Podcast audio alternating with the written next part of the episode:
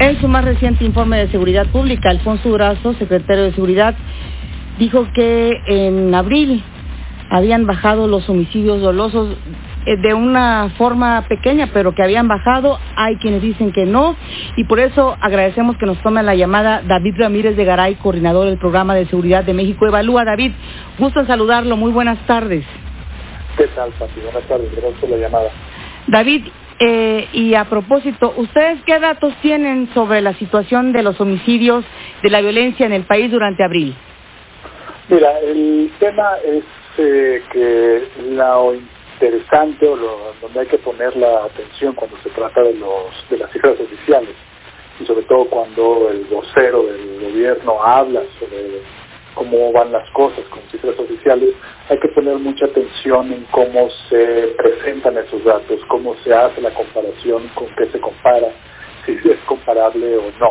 Y ahí es donde viene la pequeña disonancia, el, pequeño eh, error que, o imprecisión más bien que encontramos en los datos, porque eh, la comparación que hizo en, la, en su momento el secretario Durazo, específicamente para referirse al caso de homicidios, no, no estaba precisa. Él comparó para hablar sobre ese minúsculo descenso, que de todos modos, si es tan pequeño no creo que haya mucho que presumir, pero eh, lo hizo a partir de agregar los últimos cuatro meses, eh, cuando en realidad lo que uno tiene que hacer es o eh, comparar los promedios diarios, tomando en cuenta la diferencia de días que, hay en un mes, ¿no? en, este, en este caso la diferencia de, días que hay entre los dos meses eh, anteriores, y hay que comparar el mes que nos interesa, que en este caso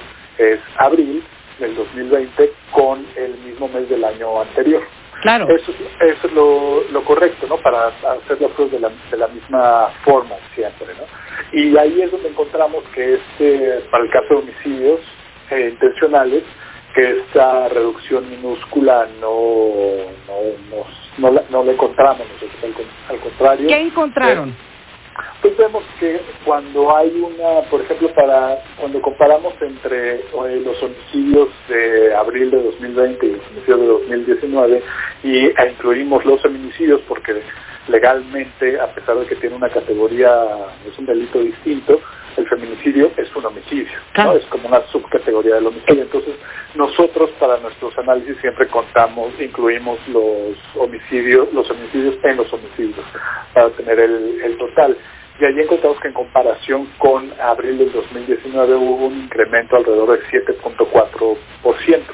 Entonces, vamos, no es... Eh, no es un buen dato, ¿no? Eh, obviamente podría haber crecido más, pero sigue creciendo, no se está revertiendo una tendencia, no hay tal contención como llamó el secretario.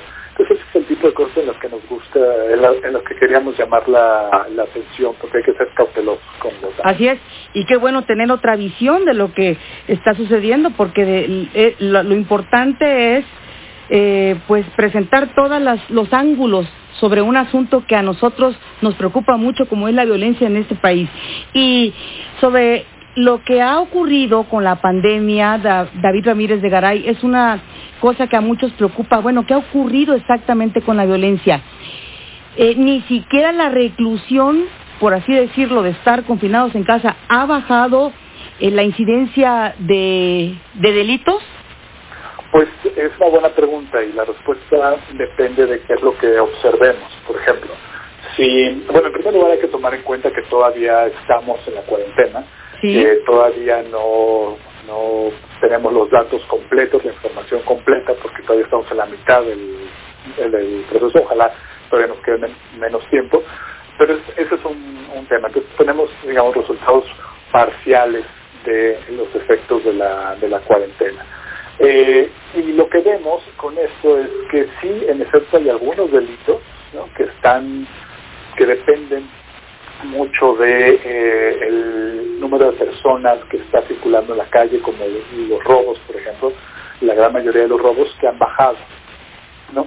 Ahora, han bajado las denuncias. ¿no? Cuando estamos hablando de estas cifras oficiales, recordemos que estamos hablando de denuncias. ¿no? Eh, no estamos hablando como tal del, delito porque eso es otra parte del proceso penal. estamos hablando solamente de las denuncias, que es probable que después no se siga un, proceso penal o una o la investigación. Eh, entonces hubo una reducción en los, en los, delitos. Ahora, se ha, manejado bastante, perdón, en, las denuncias de eh, algunos eh, como los robos. Ahora, se ha mencionado bastante en los medios el tema del, del homicidio. El homicidio hay que ser cauteloso porque si lo vemos a nivel general, es cierto, no, no podemos registrar esta disminución como se espera si lo vemos en todo el país, pero ahí lo que tenemos que hacer es eh, ajustar la mirada de acuerdo a ciudades o regiones, porque las dinámicas criminales son muy distintas en una zona urbana, en una zona conurbada o en una zona rural o, semi, o semirural. Eh, entonces ahí la posibilidad de que la cuarentena disminuya o no el homicidio puede variar. Entonces ahí es donde tendríamos que fijarnos y para eso se necesita hacer un, primero tener la información y, hacer un análisis un poco más detallado. Pero lo que se espera es que en los grandes centros urbanos, tanto los eh, tanto las denuncias por robo como las denuncias por homicidios disminuyan por una simple razón. Simplemente hay menos objetivos en la, en la calle que puedan ser victimizados.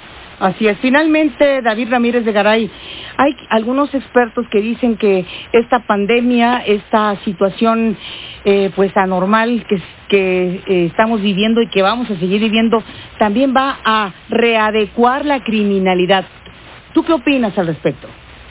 Bueno, esto es algo eh, muy muy interesante porque si una de las cosas, una de las cosas de las que podemos estar seguros es que cuando salgamos de la cuarentena eh, vamos a estar envueltos en una crisis económica que hace mucho no ha vivido el mundo, la región y el país.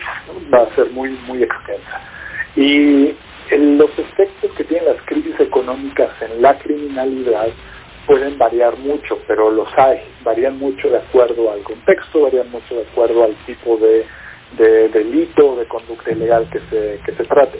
Aquí lo que podemos esperar, porque está muy documentado en con otros eventos que se han registrado en la historia, es que, por ejemplo, una crisis económica sin medidas que ayude a paliar los efectos que tendrá en las familias, en, la dinámica familiar, estará probablemente vinculada nuevamente a un incremento de la violencia intrafamiliar y los abusos contra mujeres. Pues te agradecemos mucho, David Ramírez de Garay, que hayas estado en los micrófonos de Imer Noticias. No, un gusto. Que tengan buen día. Pues sí, David Ramírez de Garay es coordinador del programa de seguridad de México Evalúa.